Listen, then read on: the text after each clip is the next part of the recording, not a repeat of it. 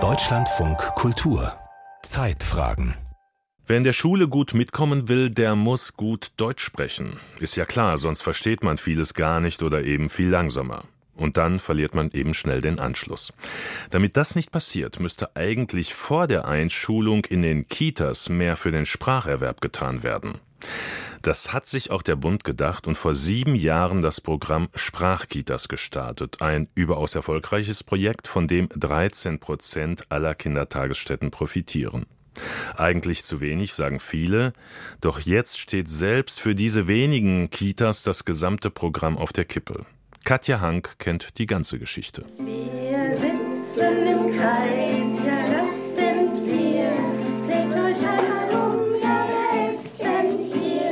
Morgenkreis in der Kita Halmhuber Straße in Mannheim. Zehn Kinder sitzen auf kleinen Holzstühlen im Kreis. Zwischen ihnen an der Gitarre ist Inka Franze.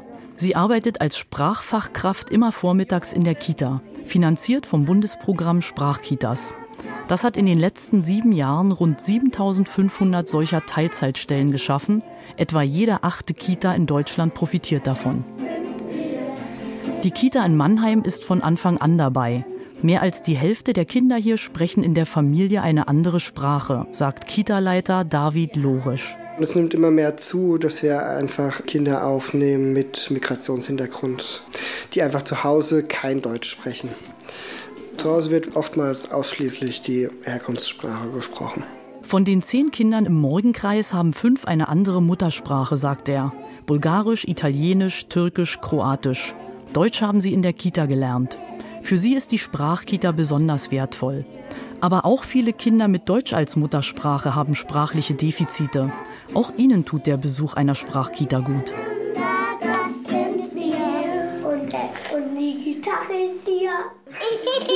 Das Ziel der Sprachkitas ist die sogenannte alltagsintegrierte sprachliche Bildung.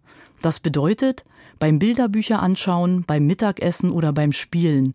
Überall können und sollen Erzieherinnen und Erzieher mit den Kindern sprechen. Denn Sprache lernen Kinder gerade im Kita-Alter am besten durch Hören und Reden. Damit sie mehr sprechen, brauchen sie bestimmte Impulse. Und diese Impulse sollen Sprachfachkräfte wie Inka Franze in die Kita-Teams bringen. Wenn man jetzt mit einem Kind zusammen ist und ihm beim Gummistiefel anziehen hilft, dann kann man gleich schon Füße, Zehen, links, rechts üben und einfach mit dem Kind in Interaktion kommen. Inka Franze ist Logopädin und hat in Mannheim eine eigene Praxis. Als Sprachfachkraft bekommt sie Fortbildungen und gibt ihr Wissen dann an das Kita-Team weiter. Ja, also ich schaue, was die Kinder schon wissen und ähm, erweitere dann den Wortschatz. Zum Beispiel, wenn das Kind die Puppe füttert und einfach immer nur sagt Essen, Essen, Essen, dann äh, komme ich mal vielleicht mal mit einem Käse hier, das Kind isst jetzt Käse und dann komme ich mit einem Brot und jetzt isst es Brot und so wird der Wortschatz dann erweitert. Und das haben sich die Erzieher dann auch abgeguckt und machen das jetzt auch so. Besonders gern singen die Kinder, sagt Inka Franze. Das könne man für die Sprachbildung nutzen. Verschiedene Studien haben gezeigt, dass Kinder, die viel singen, einen größeren Wortschatz haben. Auch das Vorlesen ist sehr beliebt und unterstützt das Sprachenlernen. Dass auch Eltern ihren Kindern jetzt vorlesen, die es vorher nicht gemacht haben, sei ein großer Erfolg des Programmes, sagt Katharina Klutschniok. Sie ist Professorin für frühkindliche Bildung und Erziehung an der Freien Universität Berlin und gehört zu einem Team Forschender, das die Sprachkitas wissenschaftlich evaluiert hat. Dafür haben sie die Beteiligten befragt und die Arbeit in über 100 Kitas beobachtet. Wir konnten sehen, dass die Fachkräfte entsprechend Hinweise und Tipps den Eltern geben konnten, wie sie die Kinder sprachlich anregen können. Und das konnten wir dann bei den Eltern wiederum messen durch Befragungen, dass auch die häusliche sprachliche Lernumgebung ganz gut ausgeprägt ist. Und das ist, finde ich, eigentlich so mit das schönste Ergebnis. Außerdem hat die Studie gezeigt, die Erzieherinnen und Erzieher geben den Kindern tatsächlich sehr gute Sprachimpulse.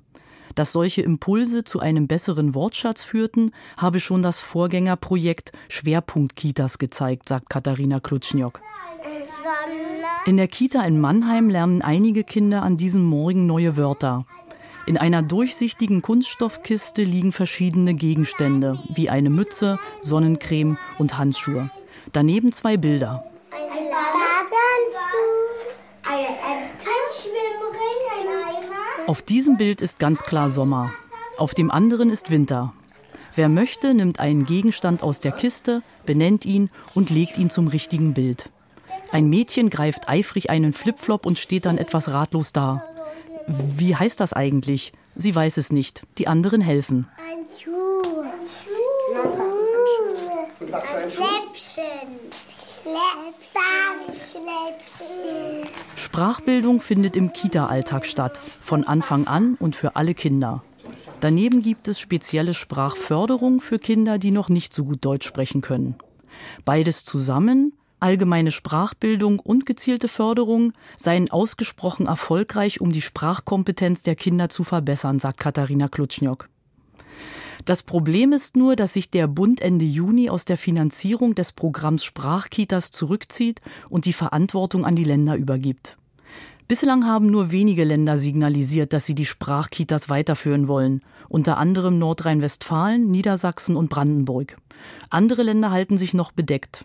Dabei wären zusätzliche Anstrengungen dringend notwendig, sagt Annette Stein von der Bertelsmann Stiftung. Entscheidend ist ja jetzt nicht, ob es ein Programm gibt oder nicht, sondern entscheidend ist, dass die Gesamtsituation sich verändert. Vielen Kitas fehle das Personal, um die frühkindliche Bildung zu stärken, kritisiert Stein. Sie fordert bundesweit einheitliche und kindgerechte Personalschlüssel, damit alle Kitas besser ausgestattet sind. Dann hätten die Fachkräfte auch mehr Zeit für ihre eigentliche pädagogische Arbeit und für die Sprachbildung. Am Ende wird entscheidend sein, dass es eben ausreichend Investitionen gibt, egal ob die vom Bund oder Land kommen, um gute Sprachbildung zu ermöglichen. Generell muss man sagen, es reicht ja nicht aus, nur einzelne Kitas über ein Sonderprogramm zu fördern, sondern wir brauchen eine gute Sprachbildung in allen Kitas. Insofern wäre es wünschenswert, gemeinsam dafür Sorge zu sagen, dass in allen Kitas ausreichend Personal für gute Sprachbildung bereitgestellt wird. Katja Hank war das über Sprachförderung in Kindertagesstätten, die der Bund nicht mehr finanzieren will.